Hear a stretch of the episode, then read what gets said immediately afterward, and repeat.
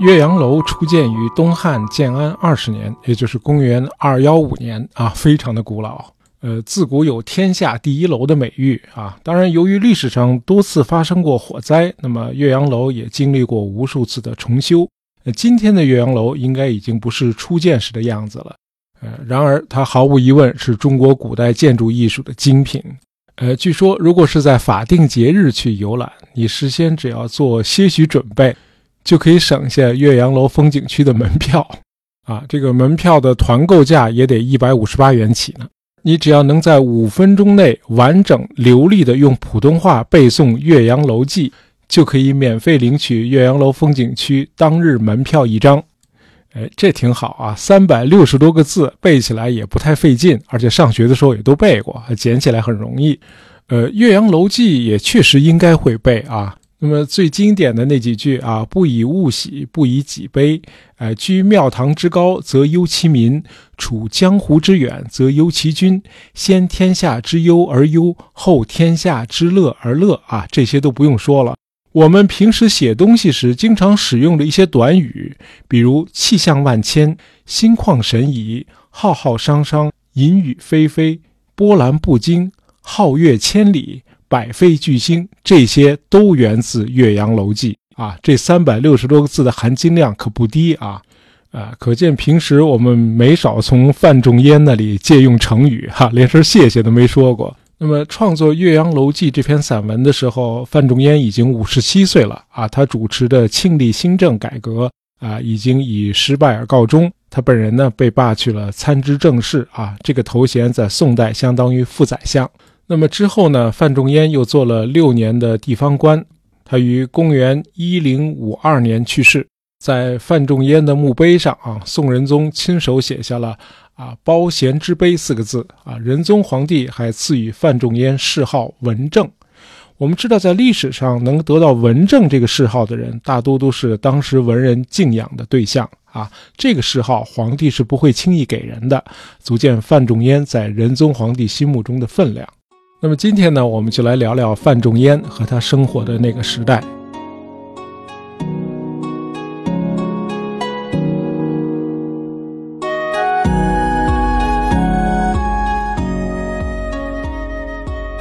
要谈一个生活在近千年的人物啊，应该是非常困难的。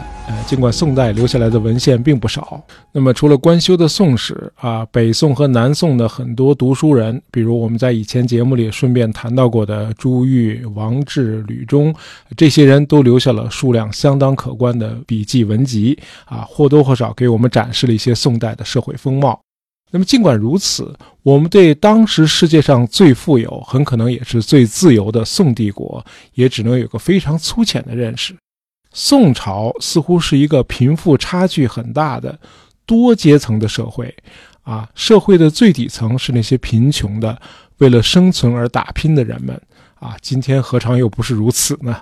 然而，这些下层人士也是有机会改变身份的。啊，从公元九九七年，也就是呃真宗皇帝继位那年，到公元一一二四年，平均每年都有二百多人通过科举考试改变身份啊，步入了仕途。那么当时有一万两千名甚至更多的高级官员中啊，他们大多数都来自科举啊，他们中间就包括范仲淹。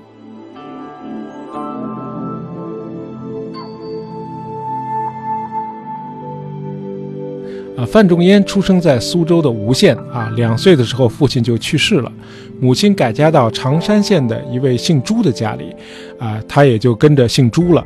那么这孩子呢，少年时期就很有志气，他知道了自己的家世之后，就感到很伤感，于是就流着眼泪辞别了母亲，前往应天府，啊，就是今天河南的商丘市，啊，在那儿师从于当时著名的教育家戚同文。呃，据说他当时昼夜不停地刻苦学习，呃，冬天读书读到睁不开眼，他就用冷水来浇脸。有时候没有东西吃，就不得不靠喝稀粥来度日。呃，考中进士之后，他被任命为广德军司礼参军。啊，注意啊，这个广德军和军队没关系啊，这是个地方的行政单位。这广德就是现在的南京市，在那里，范仲淹担任司法官员，从九品。那么步入仕途之后，他把母亲接来奉养，很快他得到了升迁，于是就恢复了原来的范姓，他不再姓朱了，改名范仲淹。呃，公元一零二一年，时年三十二岁的范仲淹调任泰州西溪盐仓监。啊，这个职务是负责盐的储运和转销啊。盐和铁在中国古代两千多年都是官营的啊。全世界最早的国企诞生于中国。那么西溪这个地方在今天江苏的东台市，啊，这里濒临黄海。呃，范仲淹到任之后发现这里还是唐朝时候修建的旧海堤，已经年久失修啊，因此经常出现海潮倒灌，大量的农田被淹。当地民众的生活因此苦难深重。于是范仲淹向上级建议，在沿海地区重新筑堤。那么获批之后，他被调任新化县令。啊，在这个任期内，范仲淹率众修建了连成一体的沿海海堤。呃，当地百姓感谢他的功绩啊，把那些海堤称作范公堤。呃，公元一零二六年，范仲淹的母亲去世，他得辞官回家守丧。那么守丧期间，范仲淹这匹千里马终于遇到了他的伯乐啊，这就是北宋的政治家和文学家晏殊。晏殊因为得罪了当时独揽大权的刘太后，他被贬到了应天府担任知府，而范仲淹就是在应天府守丧的。啊，晏殊早就听说过范仲淹这个才子，于是呢，就邀请他在应天书院执掌教习。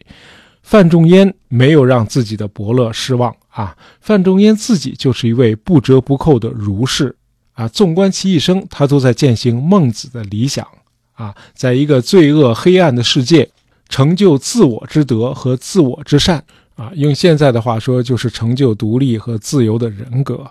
啊，读书人就是靠着这种人格信念，才得以将中国文化的精神世代相传。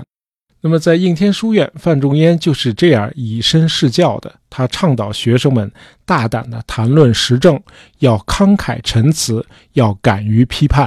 啊，范仲淹可不仅仅是在课堂上说说，他是真的笃信啊，一个儒士啊，或者说一个知识分子，他在精神上的独立性是上承于天的。啊，正因为如此，他第一次入朝做官，只干了两年就草草收场，被贬出京师了。那是公元一零二八年，范仲淹守丧期满。那么经晏殊的推荐，啊，他被授予秘阁教理一职，成为皇帝的文学助理。嗯，这时候的宋仁宗虽然已经十九岁了，但是还没有亲政，因为太后刘娥一直大权在握。刘娥过生日那天，仁宗为了讨好太后。下令将亲率百官在惠庆殿为太后贺寿。范仲淹听说之后，立刻就上书反对啊，认为这个典礼是有违君主之体，不合朝廷体制的。哎，您要是在内宫里对父母尽孝啊，当然可以有家人的礼仪，这没问题。但是在朝廷上，皇帝和百官站在一起向太后朝拜，这就差点意思了。要是这样做，那我们给后世树立一个什么样的典范呢？啊，这段话的原文是：“奉亲于内，自有家人礼，故与百官同列，南面而朝之，不可为后世法。”呃，范仲淹还嫌不够，他接着上书要求太后撤销垂帘听政，还政给天子。呃，结果这两封奏书都石沉大海了。呃，不久，范仲淹就调任河中府通判，离开京师了。后来呢，他又调任陈州通判。那么这个时候，虽然处江湖之远。范仲淹仍然多次上书议政啊，请求朝廷不要大兴土木，不要劳民伤财，要精简官吏等等等等。那么《宋史·范仲淹传》里写：“事虽不行，仁宗以为忠。”啊，意思是这些上书虽然未被采纳，但仁宗皇帝认为范仲淹是个忠臣。呃，中国历史上大概有过四百九十多位皇帝啊，他们中间庙号叫仁宗的却很少。啊，算上少数民族政权的皇帝，一共才六位仁宗。那么，所有这六位仁宗中，啊，最名副其实的，应该就是宋仁宗了。啊，宋仁宗宅心仁厚，知人善用。啊，在他在位期间，名臣辈出，国家安定太平，经济繁荣，科学技术和文化都得到了很大的发展。啊，我们举个宋仁宗仁厚的例子。啊，苏轼的弟弟苏辙参加科举殿试的时候，啊，他依据一些道听途说，在卷子上对皇帝歌舞升平的宫廷生活进行口诛笔伐。那么考官胡朽认为啊，这是对皇帝的恶毒攻击，这个考生应该被除名。宋仁宗却说：“以直言招人，而以直言弃之，天下其为我何？”意思是我们靠直言不讳来求取人才，却因为考生的直言不讳而抛弃他，天下人会怎么说我呢？于是苏辙得以通过了殿试。那么试想一下，这事儿如果发生在明太祖、明成祖或者清朝的雍正、乾隆时代，啊，别说通过了考试，不灭掉苏辙的九族就算不错了。呃，宋仁宗一向奉行上德缓刑，啊，遇到案件尽量从轻发落。即便是对煽动造反的，也是区别对待，呃，分清是真要造反，还是仅仅发发牢骚。哎，如果不是遇上这么一位宽厚的皇帝，范仲淹的政治生命早就结束了。哎，不可能会有后面的几起几落了。那么，公元一零三三年，时年二十三岁的仁宗皇帝终于亲政了，范仲淹也因此被召回到京师，担任言官右司谏一职。然而，这第二次入朝为官，连一年都没有做满，还是因为皇帝的家务事。呃，是这样，当时的郭皇后不是宋仁宗自己相中的女子，而是当初那位专权的刘太后硬塞给他的。那么，依仗太后的权威啊，这位郭皇后呢，也比较的任性和骄纵。那么，皇上呢，当时宠爱两位美人啊，一位是尚美人，一位是杨美人。郭皇后呢，于是就经常和这两位争风吃醋。那么皇帝呢，一心想摆脱郭皇后，但是呢，没机会。结果有一天呢，闹得比较大啊，大概是尚美人顶撞了郭皇后，皇后呢就动手了，她抡圆了给了尚美人一大嘴巴。那皇帝正在劝架呢，结果当场就被误伤了。皇后这巴掌直接打到了皇帝的脖子上。啊，皇后的长指甲啊，可能还把皇帝的脖子给划破了。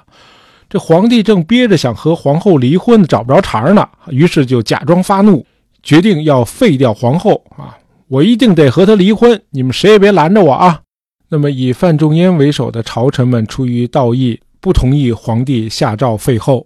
而当时的宰相啊，北宋管宰相叫同中书门下平章事啊，咱就不啰嗦了，咱就叫宰相啊。当时的宰相吕夷简为了讨好仁宗皇帝，于是就下令禁止百官参议此事。哎，没想到范仲淹这帮人不依不饶啊，拥到殿前去求见皇帝。仁宗皇帝拒绝接见。那么次日早朝之前，范仲淹等人又准备向宰相吕夷简进言。那么这帮人刚走到带路院，那么朝廷的诏书下来了，参与觐见的官员或被贬出京城，或交罚款以示警告。那范仲淹因为是领头的，他被贬到了睦州去做知州了啊，就是今天浙江的建德市。那皇帝成功离婚，不过后来大臣们发现，离婚后皇帝上朝的时候还是没精打采的，于是就怀疑尚美人和杨美人这二位是不是侍寝皇帝过于频繁了。哎，皇上疲乏是因为晚上太累了吧？呃，鲁迅文学奖得主夏坚勇先生在他的历史著作《呃庆历四年秋》里啊写的非常幽默。他说，在这件事情上，大臣们力图证明，每一个不成功的男人背后都有一对轮流上床的女人。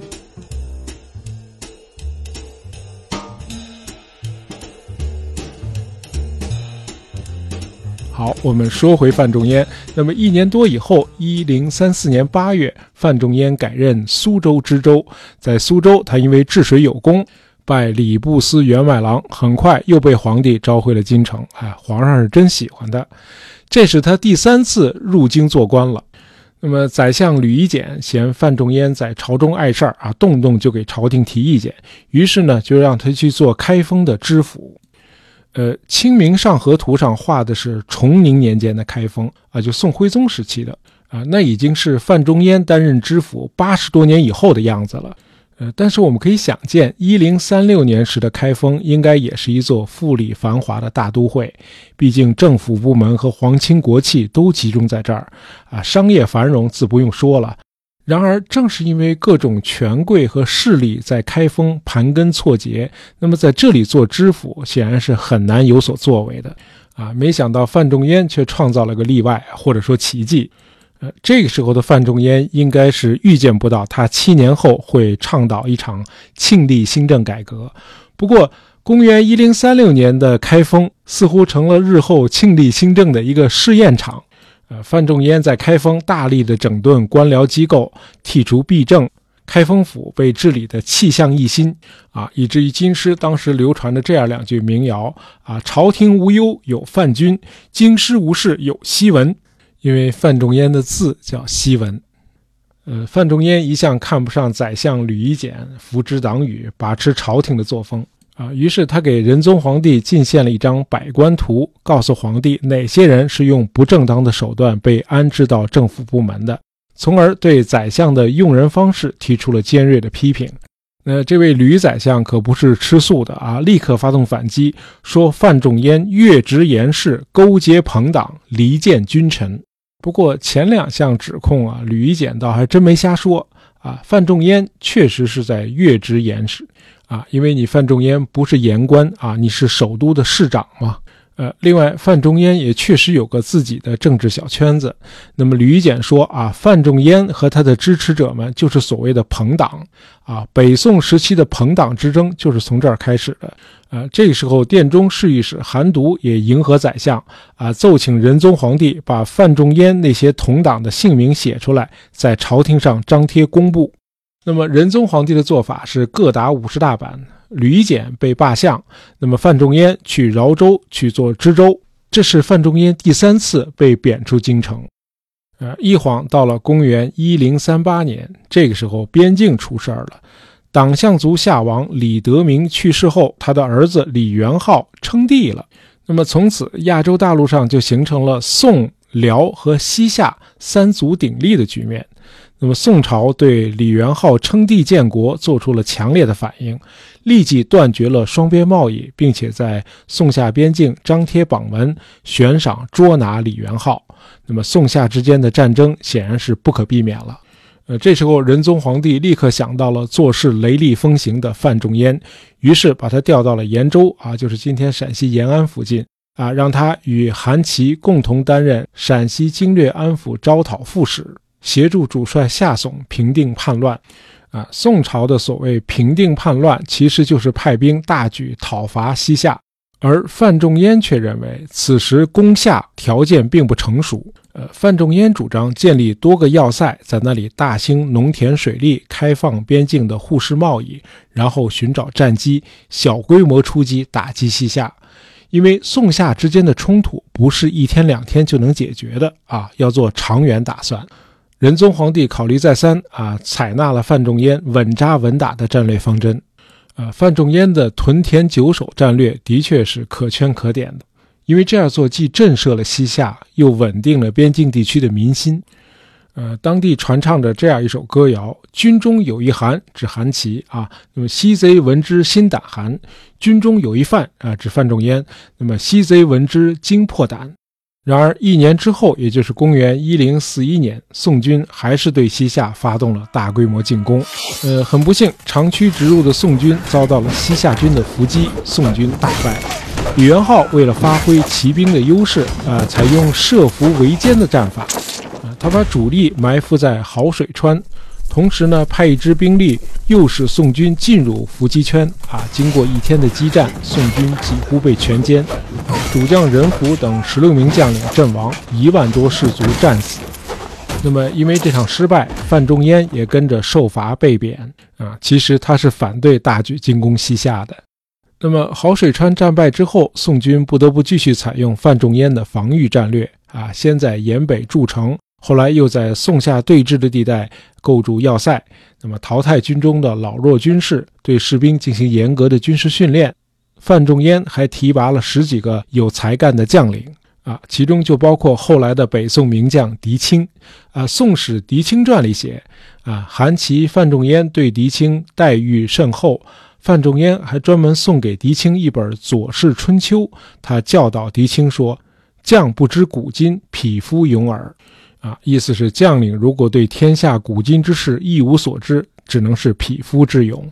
那么狄青显然很受触动，他从此潜心苦读，从历史中学到了大量的韬略之术，最终把自己打造成为北宋最杰出的名将。啊，我们都知道北宋的名将是非常少的。呃，公元一零四二年，李元昊率军兵分两路攻宋。呃，宋将葛怀敏受命阻击西夏军。由于葛怀敏轻敌冒进啊，被西夏军断了粮道和退路啊，又是一次围歼战，宋军又是全军覆没。呃，这一仗史称定川寨之战。那么定川战败的消息传到朝廷的时候啊，仁宗皇帝手按着地图，对左右大臣说：“如果范仲淹出兵援救，我就没有什么可忧虑的了。哎，若仲淹出援，吾无忧矣。”呃，当听到奏报说范仲淹已经率军去增援了。皇帝说：“吾固知仲淹可用也。”啊，于是任命范仲淹为枢密直学士、右谏议大夫。范仲淹因为这次军队出征没有立功，辞谢了皇帝的任命。不过仁宗皇帝没有接受他的辞呈，那么还是与韩琦一道，范仲淹继续奉行屯田固守的战略。于是，在宋夏边境逐渐建立起了一道坚固的屏障。最终迫使西夏于公元一零四四年与宋达成和议。那么还在前一年，仁宗就把西线的三名统帅夏竦、韩琦和范仲淹一起调回京师，分别任命他们为帝国正副级最高军事长官，啊，就是枢密使和枢密副使。那么范仲淹担任枢密副使，同时皇帝还任命他为参知政事，啊，相当于副宰相。呃，宋仁宗在朝堂上对范仲淹、富弼这些能臣啊，总是给予特别的礼遇，希望他们能够拿出应对国内危机的方案来。北宋当时国内最大的危机就是三冗啊：冗官、冗兵、冗费。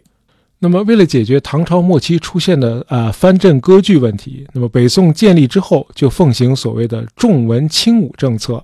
啊，鼓励有理想、有抱负的青年都去读书、参加科举考试，从而把知识分子尽可能的都搜罗到体制内来，以防止他们对政权构成威胁。那么这样做就导致国内出现大量多余的官员啊，这就是冗官。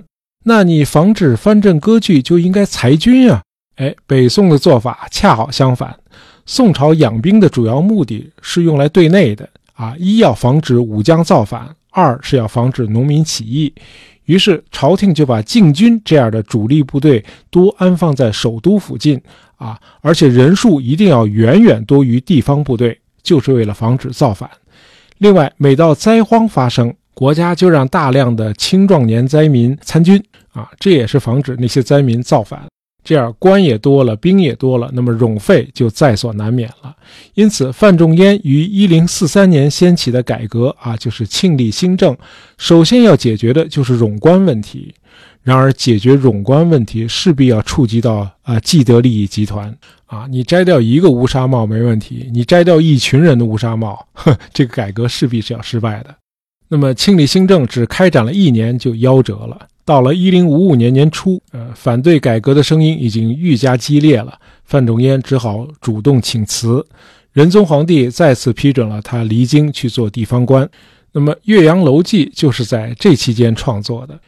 呃，由于时间关系，那么范仲淹对文学做出的卓越贡献，我们就不细谈了。